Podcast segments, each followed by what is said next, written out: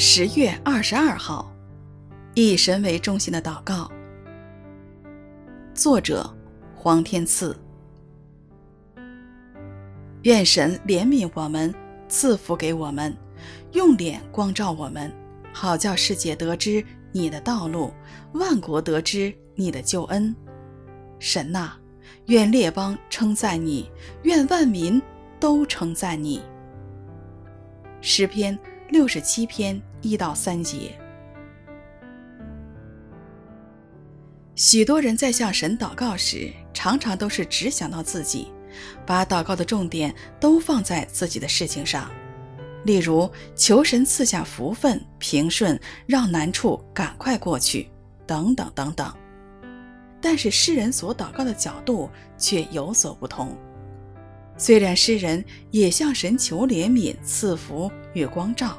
但是他提醒我们一个重要的功课：神赐给我们好处的目的，不应只是单单为了我们，而是为了一个更高的目标，好叫世界得知神的道路，万国得知神的救恩。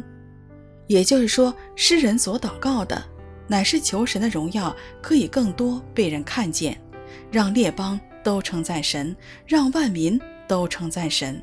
这是以神为中心的祷告。一个天天祷告的人，不一定是真正爱神的人，要看这个人祷告的内容为何。求神帮助我们在祷告的眼光与角度上不断的成长与突破，成为一个以神为中心而祷告的人。愿神怜悯我们，赐福给我们，用脸光照我们。好叫世界得知你的道路，万国得知你的救恩。神呐，愿列邦称赞你，愿万民都称赞你。诗篇六十七篇一到三节。